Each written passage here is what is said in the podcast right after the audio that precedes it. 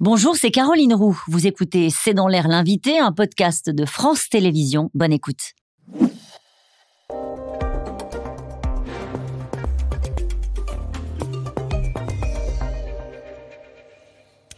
Bonsoir à toutes et à tous. C'est dans l'air l'invité. Mon invité est ce soir Sébastien Lecornu. Bonsoir. Vous êtes ministre des Armées. Vous avez euh, obtenu un budget de, historique, ce sont vos mots, hein, de 413 milliards d'euros entre 2024 et 2030 pour la nouvelle loi de programmation militaire. On va y revenir naturellement pour savoir qu'est-ce que ça change pour l'armée française. Mais d'abord, bien sûr, l'actualité du jour.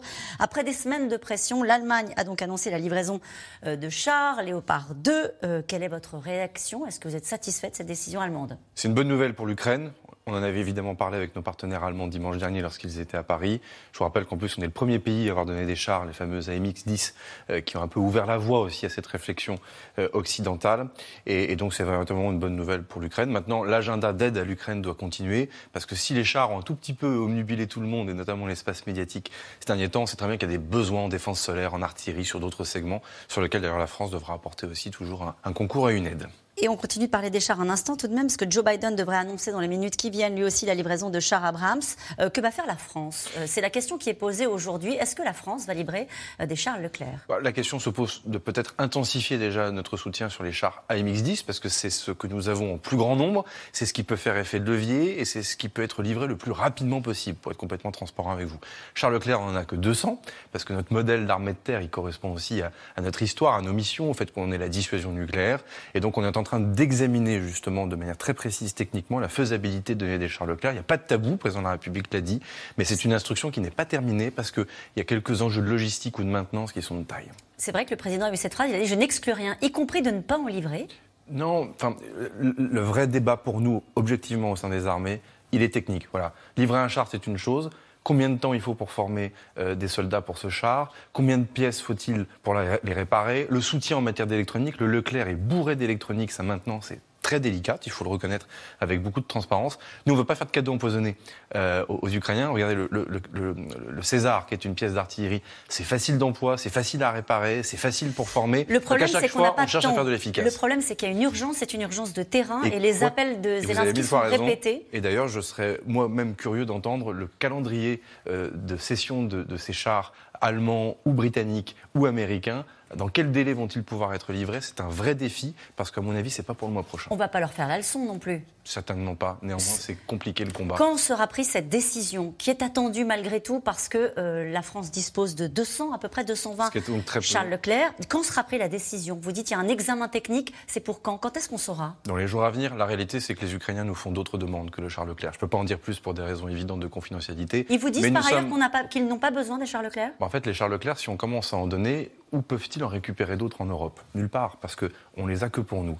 Pourquoi le char Léopard est devenu aussi le symbole de cette affaire? Parce qu'il y en a plus de 3000 sur le terrain continental européen. Quand on commence à récupérer des chars, des chars Léopard pardonnez-moi, en Allemagne, c'est autant aussi de pays qui peuvent commencer à abonder pour faire masse. Donc en fait, nous, pour être honnête, il y a une discussion avec les Ukrainiens sur les chars Leclerc, mais sans en dire plus, ce n'est pas sur le char Leclerc que nous avons le plus la, discussion, Par exemple, pour juste pour savoir comment les choses peuvent se passer, la discussion, elle est aussi claire que de dire est-ce que vous en avez besoin? Et si vous en avez besoin, vous en avez besoin de combien? et surtout, Comme ça? Et surtout combien de temps? Et surtout avec quelle pièce de rechange? Et avec quel obus? Et avec quel carburant opérationnel? Oui, ça se passe comme ça, y compris avec mon homologue. Et pour être complètement transparent, on a davantage d'attentes de la part de nos amis ukrainiens sur la défense solaire ou sur l'artillerie au moment où on se parle que sur le segment du Charles Leclerc pour être complètement transparent. Combien sont en état de fonctionner? On dit toujours la France a 220 Charles Leclerc. certains spécialistes qui sont parfois sur le plateau de C'est dans l'air nous disent il y en a 130 qui sont en réalité opérationnels. le chiffre est classifié pour la petite histoire parce que ça serait dire à nos compétiteurs la réalité du fonctionnement. Mais Et inquiéter les Français peut-être ou pas? Euh, euh, Non. La réalité c'est qu'on se protège autrement que par les Charles Leclerc et heureusement. Non, en revanche, les 220 ne fonctionnent pas en permanence pour des raisons de maintien en conditions opérationnelles. C'est une réalité. Donc vous nous dites clairement la décision sera prise dans les jours qui viennent. Et il n'est pas exclu non plus que la France ne livre pas de Charles Leclerc, mais qu'elle livre autre chose. Exactement. Et d'ailleurs, je vous donne un chiffre que je n'ai jamais communiqué. Mais on a un fonds de soutien d'aide à l'Ukraine de 200 millions d'euros, comme vous le savez. Au moment où je vous parle, il y a pratiquement une centaine de millions d'euros qui est encore disponible sur ce fonds, qui permet à l'armée ukrainienne d'acheter du matériel auprès des industriels français. Donc c'est dire si les outils sont sur la table et les discussions continuent. Sébastien Lecornu, en effet, vous avez dit que la France avait été la première à livrer des chars AMRX, voilà, c'est ça, qui sont plus agiles. Euh, sur roue, pour être précis, mais avec une tourelle, avec une capacité. Combien sont arrivés sur le théâtre des opérations? Alors là aussi, le chiffre n'est pas communiqué, parce qu'on fait attention. Vous avez échappé que les Russes ont communiqué sur le fait qu'ils souhaitaient frapper les chaînes logistiques et les endroits par lesquels le soutien occidental militaire pouvait passer. Donc on est de plus en plus discret sur ce qui est fait et sur les calendriers pour des raisons évidentes de protection. L'idée pour nous, c'est d'aller très très vite. Et moi, je souhaite que dès le mois de février, on puisse avoir les premières livraisons. D'accord. C'est-à-dire demain à l'échelle de la logistique. Oui, c'est ça. Donc ça veut dire que début février, demain, les premiers chars pourraient être acheminés sur le terrain sans être plus précis. Et d'un mot d'un seul, décembre, il y a eu la mode défense solaire. Janvier, on ne parle que des chars. Je sens qu'en février, on parlera des avions. Je pense aussi qu'il faut qu'on redézoome un tout petit peu et qu'on regarde les besoins euh, au global de l'armée ukrainienne. Et est-ce que vous pensez que la livraison de ces chars allemands et sans doute américains va changer les choses sur le terrain?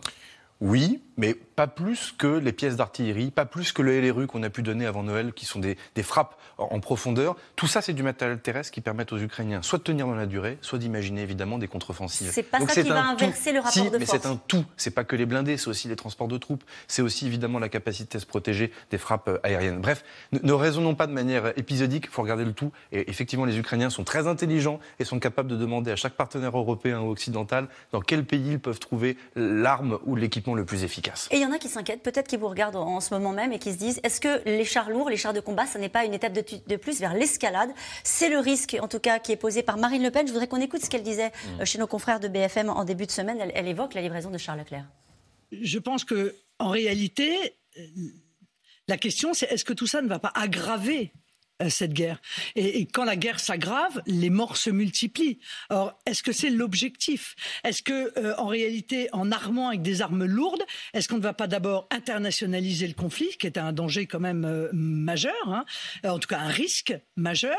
Et deuxièmement, est-ce que l'on ne va pas s'éloigner d'une solution négociée de paix? Votre réponse? Elle dirait qu'elle ne souhaite pas qu'on aide l'Ukraine, elle aurait gagné en rapidité en franchise. On a déjà donné des armes lourdes depuis le début. Il n'y a pas de nouveauté. Un canon César qui est capable de tirer un obus à 50 km, c'est par définition une arme lourde. Donc moi je pense aussi que les extrêmes, droite et gauche, doivent aussi être plus clairs sur l'aide à l'Ukraine. Euh, moi je le redis, la Russie ne peut ni ne doit gagner. Et la Russie menace clairement après la livraison de ces chars-là en disant on va les brûler, euh, c'est ce que dit Dimitri Peskov. Et euh, donc Moscou dénonce une décision extrêmement dangereuse, c'est la rhétorique habituelle des Russes. Oui, mais on va remonter la rhétorique jusqu'au bout. Si la Russie n'avait pas agressé l'Ukraine, on n'aurait pas cette conversation. Je pense aussi qu'il faut remettre. Moi je trouve aussi que les propos de Mme Le Pen sont dangereux parce qu'ils recréent aussi une forme de doute sur qui est l'agresseur et qui est l'agressé. Et l'état de droit, moi j'aime l'ordre précisément. Mme Le Pen dit aussi qu'elle aime l'ordre. Bah, j'aime aussi l'ordre international. Et l'ordre international, c'est de respecter les frontières. Hum. Est-ce qu'il faut un débat d'ailleurs sur la livraison des chars pour savoir euh, s'il faut en envoyer ou pas? En tout cas, un débat global sur la livraison des armes pour bien redire à quel point il y a ceux qui veulent aider l'Ukraine et ceux qui sont un peu gênés aux entournures sur le sujet. Ça me semblerait aussi transparent et démocratique pour notre opinion publique et nos concitoyens. Sébastien Lecornu, on va dire un mot du budget. Je voudrais juste vous poser une question très précise concernant le Burkina Faso. Nous avons évoqué ce sujet-là sur le plateau de C'est dans l'air hier. Les autorités demandent donc à la France de quitter le territoire. 400 hommes des forces spéciales sont encore euh, sur place dans le cadre de l'opération Sabre. Est-ce que vous confirmez que ces militaires quitteront le territoire euh, du Burkina Faso dans un mois? Sans transition avec la question précédente, nous respectons l'état de droit et la souveraineté des pays. Et donc, par définition, si le gouvernement burkinabé ne souhaite plus de la présence euh, française et donc dénonce les instruments de droit internationaux qui permettaient de le faire, il est évident que les troupes seront redéployées selon un calendrier qui sera précisé par le président de la République et le chef d'état-major des armées. Donc, vous confirmez le retrait des troupes euh, françaises avec un délai d'un mois qui vous paraît crédible en tant que ministre des Armées? Oui, c'est le délai qui est dans les textes. La réalité, c'est que nos forces sont agiles, souples, entraînées et savent le faire en bon ordre et en sécurité. Regardez la manœuvre remarquable entre le Mali et le Niger à l'été dernier, même si ce n'est pas comparable. 413 milliards de budget entre 2024 et 2030, c'est la loi de programmation militaire. Est-ce qu'avec ce budget-là, la France sera à terme capable de faire face à un conflit de haute intensité? Elle est déjà capable sur certains segments. Le vrai sujet, c'est que les menaces qui pèsent sur la nation française sont différentes natures. Il y a les menaces qu'on connaissait jadis, prolifération nucléaire, compétition entre États, terrorisme dont on parle plus beaucoup, mais qui justifiait la présence des forces d'ailleurs en Afrique, il ne faut pas non plus euh, l'oublier. Et puis maintenant, on voit bien qu'on a des menaces nouvelles. Cyber, je pense qu'on a tous été frappés et heurtés par les attaques de Qu'on a pu les connaître. Le spatial, dont on parle peu, mais qui se militarise beaucoup, et sur lequel les grandes puissances, euh, heureusement ou malheureusement plutôt d'ailleurs, euh, ils mettent beaucoup d'investissements qui vont évidemment durcir en termes de sécurité cet espace-là. C'est vrai aussi des fonds sous-marins. Donc le vrai sujet pour la France, c'est de se dire, est-ce qu'on se protège sur ces nouveaux espaces Et donc ça coûte un peu cher, parce qu'il y a un saut technologique qu'il faut investir, y compris en ressources humaines, ou est-ce que c'est pas pour nous? Et au fond, c'est assez similaire aux années 60, où les gaullistes ont dit, est-ce que l'atome, est-ce que c'est fait pour nous, est-ce que c'est pas fait pour nous? Et c'est comme ça que les gaullistes ont ont choisi euh, de se doter, d'avoir la, puissance de la dissuasion nucléaire. Et on est au fond dans la même circonstance et même situation. Et donc cette somme que le président de la République a annoncée la semaine dernière, c'est aussi de dire non au déclin français, non à un décrochage de la France en matière de, menaces nouvelles sur lesquelles nous devons évidemment faire face. Et donc c'est cette réponse. Menaces nouvelles sur le cyber, renforcer nos capacités souveraines d'attribution des cyberattaques. Est-ce que ça veut dire aussi se donner les moyens de faire de l'offensive? En tout cas de contrecarrer. C'est-à-dire Attribuer, ça veut dire quoi? C'est une chose de savoir qu'on se fait attaquer, c'en est une autre que de savoir qui vous attaque. Et donc, derrière, si vous savez qui vous attaque, vous pouvez commencer à empêcher, ce qu'on appelle entraver cette attaque et confondre l'attaquant. Et de voir si c'est de la cybercriminalité, ce qui n'est pas pareil que si c'est un service étranger qui vous fait de l'ingérence, etc. Et ça, c'est évidemment clé, parce qu'on le voit bien, même sur un champ de bataille demain, ces menaces seront aussi cyber. C'est un des retours d'expérience de, l'Ukraine. Merci beaucoup, Sébastien Lecornu, d'avoir été euh, mon invité. Dans un instant, on retrouve les experts de C'est dans l'air. Nous allons évoquer le scandale des EHPAD qui continue À tout de suite.